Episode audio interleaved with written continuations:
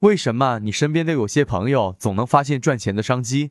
为什么你那个同学看问题就是那么一针见血呢？为什么摩拜单车与小黄车创始人结局完全相反呢？一个身价过亿的美滋滋的生活，一个却是负债累累。为什么在 Back 巨头下能长出一个超速增长的千亿美金的拼多多？这背后都在指向一个人的关键能力，即洞察能力。什么是洞察力？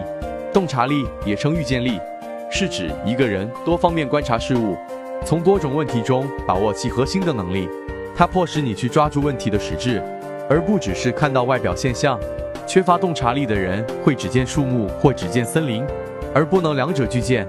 洞察力通俗的讲究是透过现象看本质。在现实生活中，其实每样物品的存在，都是因为洞察到人们的需求和痛点才去创造。一个洞见胜过一千个创意。关于洞见，有个案例非常有名：客户不是要买电钻，而是要买墙上的那个洞。这句话太经典了，只要提到用户需求，估计都会想起这个案例。客户去买电钻，不是真的要买电钻，而是要买墙上的那个洞。为什么这么说呢？我们可以试着多问几个为什么，向后推演一下。用户买电钻是为了什么？想要在墙上打洞。为什么要在墙上打洞？可能是想要在墙上挂一幅名画。为什么要在墙上挂名画？为了装饰房间，为了彰显自己有品位。企业以为客户想要的是电钻，但其实客户真正想要的是品味，心灵上的需求。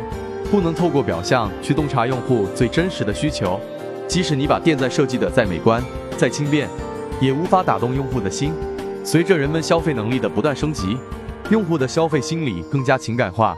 一个商品不再是实用至上，人们更愿意为那些有情感共鸣、抚慰内心的东西买单。拥有洞察力的人会不断强化自己的思考深度，从了解行业发展的一般规律，到剖析深层次的逻辑，看问题会越来越透彻。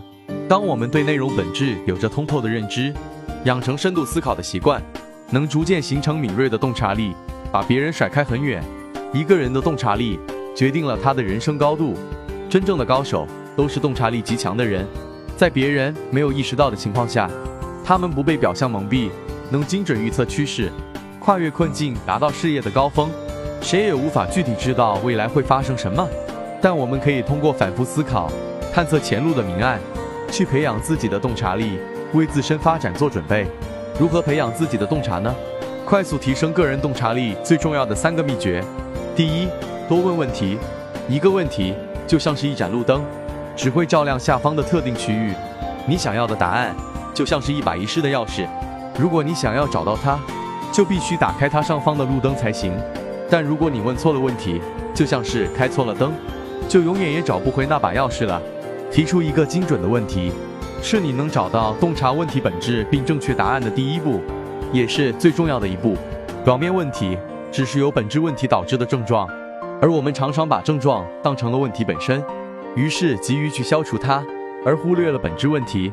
第二，研判关系，通过研究专业知识和查看数据，分析事物之间的内在关键，不要只是看表层关系。举个例子，就拿一只表来说，可能一般的人只会观察其中的表象，即时针、秒针与表盘，但是洞察的人却会透过表象去看其中一成百上千个零件要素及其连接关系。第三，大量阅读。在碎片化信息时代下，电子读物的受众率要远大于纸质读物。人们越来越喜欢看电子书、短视频等接受文化，纸质读物正在慢慢被人们忽略。